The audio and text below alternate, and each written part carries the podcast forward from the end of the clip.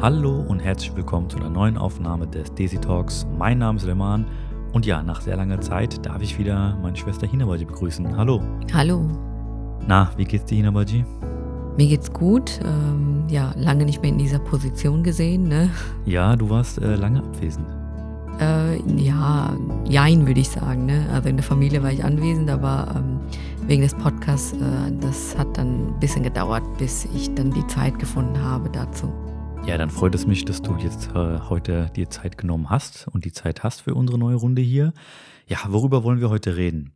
Wie schon so oft und schon, glaube ich, vor Monaten angekündigt, wollten wir über die positiven Seiten unserer Desi-Kultur reden. Wir haben uns ja dem Thema jetzt gewidmet und haben natürlich viele Themen, worüber wir eigentlich grundsätzlich reden könnten. Die Leute, die jetzt schon länger dabei sind, wissen ja, dass wir über Gott und die Welt schon gesprochen haben. Die ersten Podcasts, da ging es ja auch darum, dass wir die Themen wie, wie lernen sich Desis kennen, wie läuft die Hochzeit ab, welche Probleme tauchen auf, XYZ. Da haben wir verschiedene Sachen beleuchtet und im Endeffekt ist es ja so, dass wir genau dasselbe ins Positive drehen könnten, rein theoretisch.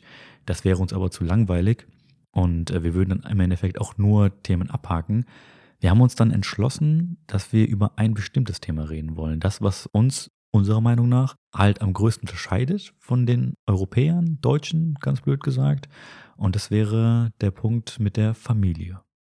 Genau, also ich glaube, fragt man einen Nicht-Desi, was so einem Positives einfällt, so der Desi-Kultur, sind es sicherlich Dinge wie Herzlichkeit, engere Familienzusammengehörigkeit, bunte Kleider, Tanz und Gesang à la Bollywood. Das sind bestimmt Punkte, die genannt werden. Wenn ich aber darüber nachdenke, was an unserer Kultur anders ist als bei westlichen Kulturen, wobei man den Begriff unsere Kultur wirklich in Anführungszeichen, äh, also das, das steht in Anführungszeichen, Anführungszeichen, denn was heißt schon unsere Kultur in einer multikulturellen Gesellschaft? Also die Frage ist, was mir besonders positiv auffällt im Vergleich zu den westlichen Gesellschaften, ist tatsächlich der Umgang mit der Familie und die Bedeutung der Familie.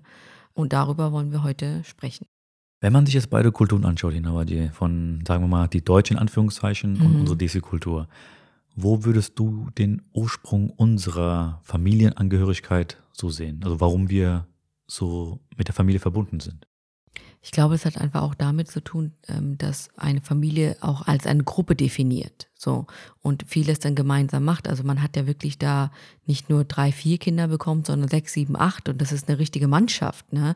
Und äh, wie, wie es halt beim Mannschaftssport auch ist, dass man sich halt als Gruppe sieht. Und dann kommt noch, glaube ich, dazu, dass ähm, man einfach auch ein Stück weit angewiesen ist auf diese Gruppe, dass das mit Existenzen verbunden ist, dass man als Gruppe zusammenhält, auch äh, eine Existenz aufbauen kann. Und wenn man das mit heute vergleicht, wir haben ja schon oft erwähnt, dass Familie äh, Fluch und Segen zugleich ist. Über die negativen Aspekte haben wir ja schon oft gesprochen. Gehen wir heute mal auf positive ein ähm, diese große Runde als Familie hilft ja schon bei allerlei alltäglichen Dingen, also wie bei der Erziehung der Kinder, ähm, Hilfe und Unterstützung zum Beispiel beim Hausbau oder beim Umzug, ähm, Unterstützung auch im Alter, wenn Eltern hilfsbedürftig oder pflegebedürftig werden. Ab und zu gibt es auch finanzielle Hilfsspritzen, die man Familienmitgliedern dann irgendwie dabei unterstützt. Es gibt einen ehrlichen Austausch über Dinge, die man vielleicht mit Nicht-Desi-Freunden nicht äh, besprechen würde. All das tun halt Nicht-Desis auch, also auch Deutsche und so weiter ähm, tun diese Dinge auch. Aber bei uns ist es nochmal, ich glaube, etwas anders, etwas anders auch ähm, intensiver und auch der Radius der Familienangehörigkeit ist auch einfach größer. Also es sind nicht nur Eltern und Kinder, ähm, die als Familie gelten, sondern es kommen auch Großeltern, Tanten und Onkels, Cousins und Cousinen, Nichten und Neffen dazu, was die ganze Sache sicherlich komplizierter macht und anstrengender macht, definitiv, aber auch zu einem naja, größeren Zugehörigkeitsgefühl äh, führt. Das heißt, hilft man vielen Menschen, sorgt man sich um viele Menschen, so hat man auch das Gefühl, von vielen Menschen geliebt zu werden. Du erwähntest das Beispiel, dass wir lieber mit unseren Leuten, in Anführungszeichen immer wieder gesetzt, dass wir eher mit unseren Leuten über gewisse Dinge reden würden, als mit Nicht-Desis. Was meinst du da genau? Oder hast du ein Beispiel dafür? Ja, also beispielsweise Themen wie, wenn ein Pärchen heiraten möchte und äh, nicht vorher zusammengelebt hat, dann ist natürlich bei den Nicht-Desis ein Unverständnis da zu dem Thema, äh, warum man so früh heiratet oder wie man eine Person heiraten kann, mit dem man nicht vorher zusammengelebt hat. Solche Dinge. Grundsätzlich meiden wir einfach dann so Themen, die Richtung Klischee gehen, weil wir auch der Meinung sind, dass es halt schwierig ist, den Leuten das nochmal zu erklären. Und manchmal möchte man die Dinge auch gar nicht erklären, weil die Dinge halt so sind, wie sie halt sind. Und dann genau. verstehen das unsere Leute halt eher besser, als wenn man das dann jemanden Fremden das beibringen wollen würde. Ja, genau. Also da fehlt, glaube ich, das Verständnis und, und äh, das Wissen über die Kultur und die Vorgänge. Und deshalb meidet man das. Und falls sich jetzt vielleicht einige fragen, was das jetzt mit Zusammenhalt zu tun hat, das ist nämlich genau der Punkt. Weil man ja gerade nur diese bestimmten Leute hat, mit denen man über diese Dinge reden kann, schweißt das ja zusammen. Und wenn man über solche Themen redet, dann sucht man sich meistens, wie auch hier immer wieder gesagt, es gibt immer wieder Ausnahmen, aber wir reden hier von der Regel. Wenn man dann über solche Themen redet, dann geht man ja meistens dann zu der Schwester, zu dem Cousin oder Cousine, einfach zu jemandem in der Familie, zu dem man einen sehr guten Draht hat. Und dann suchen wir auch das Gespräch direkt. Um diese enge Beziehung überhaupt entwickeln zu lassen, ist es natürlich wichtig, dass man sich regelmäßig sieht, miteinander auch spricht. Ähm, das ist auch nicht selbstverständlich. Also Anwesenheit in einer ist eine Sache. Verbale Kommunikation ist eine andere und ein vertrauensvolles Verhältnis ist nochmal eine ganz andere Stufe. Also ähm, es ist eine Kombination aus Pflichtgefühl äh, gepaart mit Liebe und Respekt füreinander. Natürlich leidet der Drang nach Individualität und Selbstverwirklichung in diesen großen Familien äh, darunter, aber wir streben in unserer Generation ja an, das besser anzupassen, dass man sowohl Familienleben als auch individuelles, äh, individuelle Lebensformen miteinander äh, besser vereinbaren kann. Zum Beispiel, dass man dem Kind mehr Freiheiten gewährt, auch auf die Gefahr hin, dass äh, das Kind dann die große weite Welt erkunden will und vielleicht auch nicht mehr zurückkommen möchte. Oder dass man halt versucht, den Menschen zu akzeptieren, wie er ist, ähm, man muss nicht alles großartig finden, was jetzt zum Beispiel der Bruder oder die Schwester machen oder die Eltern machen. Aber man muss, sollte sich schon die Frage stellen, tun sie damit jemanden weh oder schaden sie mit ihrem Verhalten sich oder andere? Und wenn es nicht zutrifft, sollte man einfach lernen, die Menschen und die Art und Weise, wie dieser Mensch tickt und leben möchte, zu akzeptieren. Und das kann man sich ne, von westlichen Kulturen auf jeden Fall ähm, abgucken. Der Punkt mit dem Treffen, da stimme ich dir hundertprozentig zu, Hinabadi. Ich nehme mal das Beispiel mit der Weihnachtszeit. Wenn sich dann, ja, wenn die Weihnachtszeit halt startet und die Weihnachtstage anstehen, dann ist es ja so, dass die Familie sich gegenseitig besucht. Das heißt bei den Deutschen, sage ich jetzt mal. Und nach dieser Zeit geht ja das große Stöhnen los, ne? dass es so anstrengend war. Man war drei, vier Tage dort gewesen und es war schon zu viel und man freut sich schon, dass man wieder nur noch zusammen ist mit dem Ehepartner und dann wieder wartet bis zu Ostern oder bis zur nächsten Weihnachtsfeier, dass man sich sieht. Und bei uns ist ja genau das Gegenteil. Und das finde ich ziemlich schön in unserer Kultur, dass wir die Zeit miteinander gerne verbringen und wir das nicht als Zwang sehen oder ja, wie kann man das genau beschreiben? Wir, wir sind einfach gerne zusammen wir verbringen gerne Zeit miteinander und wir sehen das nicht als Qual an und fangen dann an, jedes Mal drüber zu meckern, oh mein Gott, jetzt habe ich sie zwei Tage gesehen und jetzt warte ich mal jetzt ein Jahr wieder, bis ich sie sehen kann. Es ist genau andersrum. Ja, aber man muss schon sagen, eine Familie zusammenzuhalten ist schon ein Kraftakt, ja, das darf man nicht unterschätzen. Es kostet schon unheimlich viel Energie und ist extrem arbeitsintensiv. Dass sich Eltern und Kinder verstehen, ist nicht selbstverständlich, aber natürlich ist die Wahrscheinlichkeit größer, dass in einer intakten Familie sich Eltern und Kinder verstehen. Aber wenn sich die Familie erweitert, also Partner und Kinder dazu kommen, dann wird schwierig, denn dann stellt sich die Frage, fühlen sich die Externen wohl? ähm, in dieser Runde? Fühlen sie sich akzeptiert? Fühlen sie sich gewertschätzt ähm, oder sogar geliebt? Kann man die Person sein, die man ist, ohne sich irgendwie verstellen zu müssen?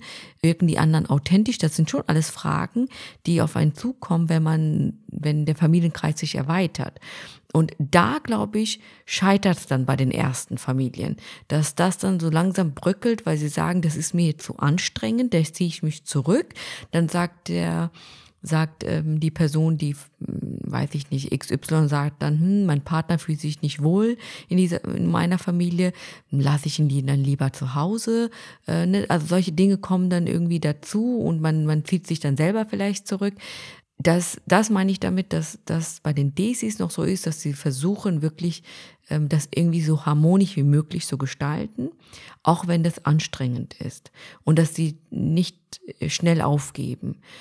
Und das lohnt sich dann. Wenn das dann vollzogen ist und man quasi wirklich auch mit den Partnern und den Kindern und so weiter eine, eine tatsächliche Familie gegründet hat, ähm, dann hat man sozusagen wirklich den Jackpot gezogen. Du hast vorhin erwähnt gehabt, dass die Leute sich schnell überanstrengt fühlen. Das ist etwas, was mir auch aufgefallen ist, besonders wenn ich halt mit den Kollegen über das Thema Familie halt rede.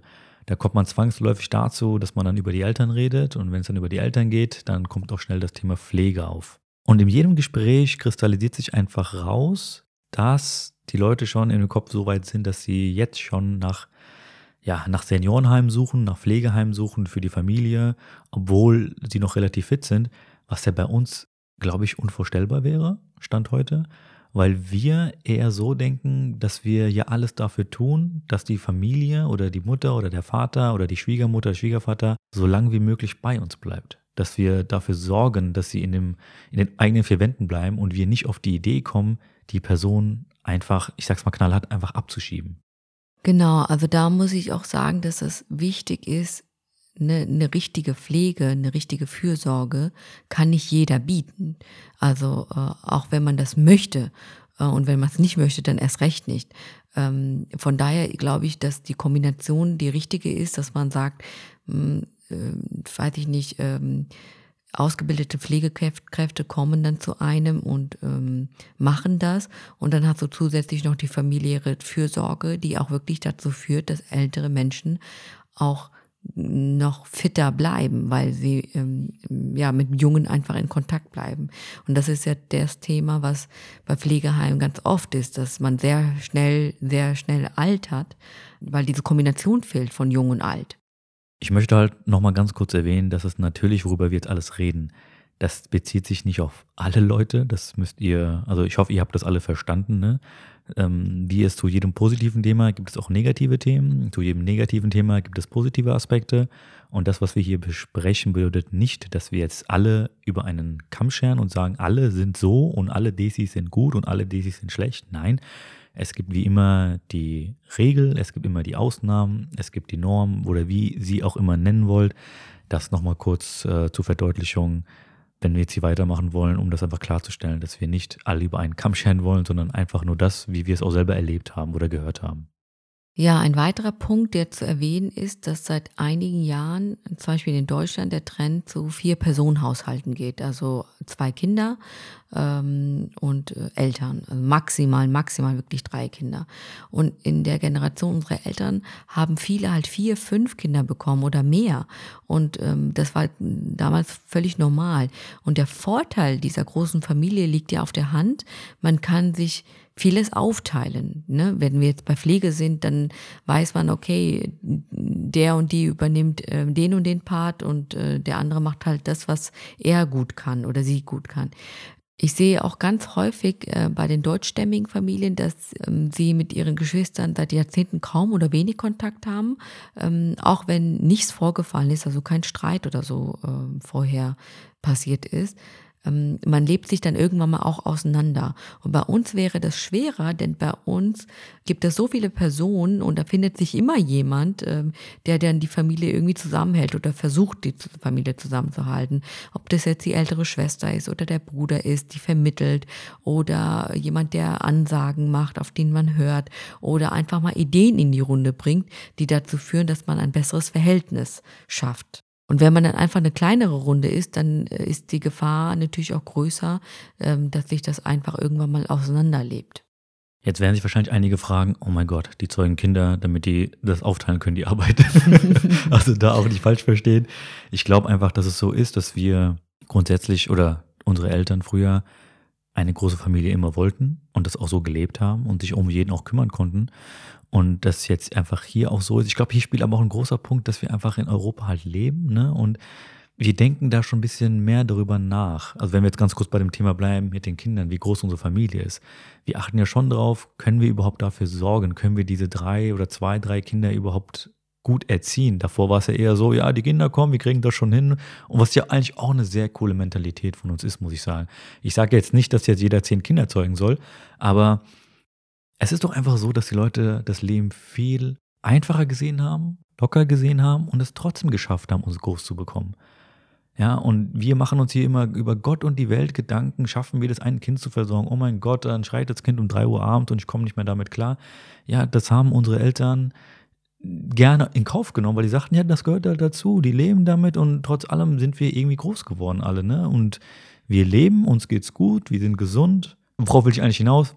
Auch wenn die Familie kleiner geworden ist, glaube ich trotz allem, das, was uns in die Wiege gelegt worden ist, halt in uns weiterhin schlummert und wie das auch an unsere zwei, drei Kinder immer weitergeben, sodass auch da dieser Zusammenhalt immer da sein wird und es nicht so kommen würde, wie du es gerade im Beispiel hattest, dass sich dann die Wege irgendwie dann auseinandergehen, dass sich die Kinder dann irgendwie trennen oder ja, die Cousins gar nicht mehr sehen, weil die sagen, ja, wir leben an unser Leben jetzt einfach und wir sehen uns halt dann, ne, wenn, wenn Weihnachten ist oder Eid ist oder keine Ahnung wann. Ja, also ich, du hast es jetzt sehr vereinfacht. Äh, äh, klar, die Familie, äh, im, Prinzip haben, hat sich ja die Mutter viel mehr um die Kinder gekümmert. Äh, sie war dann auch wirklich auch Hausfrau und Mutter und das ist bei uns in der Generation anders. Die Mütter gehen arbeiten und äh, können deswegen auch weniger Kinder versorgen und bieten natürlich diesen Kindern viel mehr, als das unsere Eltern gemacht haben. Aber grundsätzlich hast du vollkommen recht, dass man einfach ein einfacheres Leben geführt hat mit viel, viel weniger materiellen Dingen und es trotzdem schön war. Und wir versuchen halt die positiven Dinge aus unserer Jugend an unsere Kinder weiterzugeben. Und das ist definitiv dieser familiäre Zusammenhalt, dieses Gemeinsame.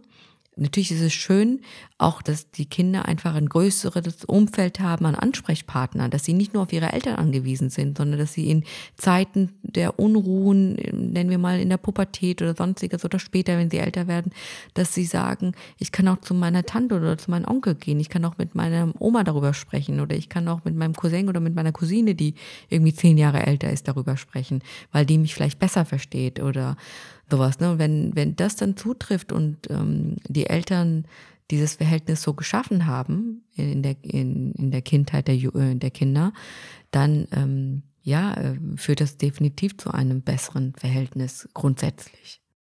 Das gute Verhältnis spiegelt sich auch dann in anderen Themen wieder. Ne? Du hattest sie anfangs erwähnt gehabt, aber ich würde sie nochmal kurz aufgreifen wollen. Nehmen wir unser, ja, das A und O in unserer DC-Kultur, die Hochzeit. da ist es ja auch so. Es ist halt, wie wir in verschiedenen Themen schon hatten, oder verschiedenen Podcasts schon hatten, es ist halt ein Riesenakt, so eine Hochzeit zu organisieren, zu planen. Die drei Tage sind ja eigentlich nicht nur auf die drei Tage beschränkt, sondern die Hochzeitsvorbereitung dauert ja schon fast ein ganzes Jahr mit Reisen und dies und das und jenes. Und auch da muss man sagen, dass ich das in anderen Kreisen ganz anders erlebt habe. In unserer DC-Kultur war das immer so bis jetzt gewesen. Egal, welche Hochzeit anstand, also jetzt von den Cousins oder Familien. Es waren immer genügend Leute da, die sich um jeden Kleinkram gekümmert haben. Man musste sich eigentlich um nichts mehr großartig Gedanken machen, weil einfach diese Hilfsbereitschaft immer da war. Der Support war immer da. Natürlich läuft nicht immer alles glatt und Streitigkeiten und dies, das, was so immer halt passiert während einer Hochzeitsphase. Aber trotz allem hast du immer Support gehabt. Du hast immer Leute gehabt, die sich um verschiedene Themen gekümmert haben. Und das ja, und vor, ohne Wenn und Aber. Genau, und vor allem gerne. Ja, also das war jetzt nicht so, die, die haben sich zum Teil geprügelt, ne, wer, wer welche Aufgabe übernimmt. Und das, das ist total schön, ja.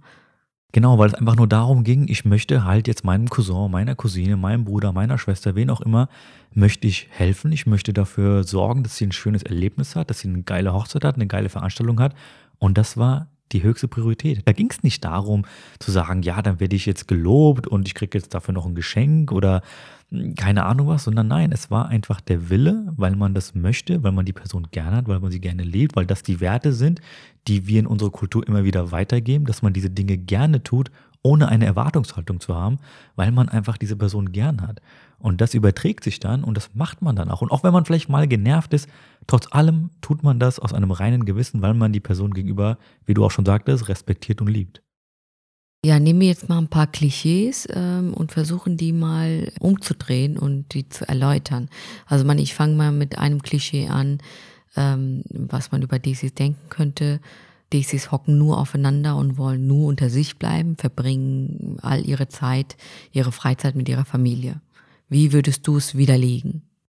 Widerlegen ist jetzt gerade schwierig, aber ich kann nur von mir aus zum Beispiel sagen, dass eigentlich das genau das Gegenteil der Fall ist, weil ich sehr viel Wert darauf lege oder auch gelegt habe früher, dass ich viele, ich sag mal, deutsche Freunde habe, allein wegen der Sprache erstmal.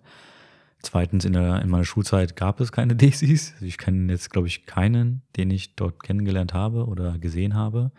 Und drittens, es ist einfach so, dass ich, allein weil ich meine Familie habe, gar nicht so viele Daisies um mich herum habe.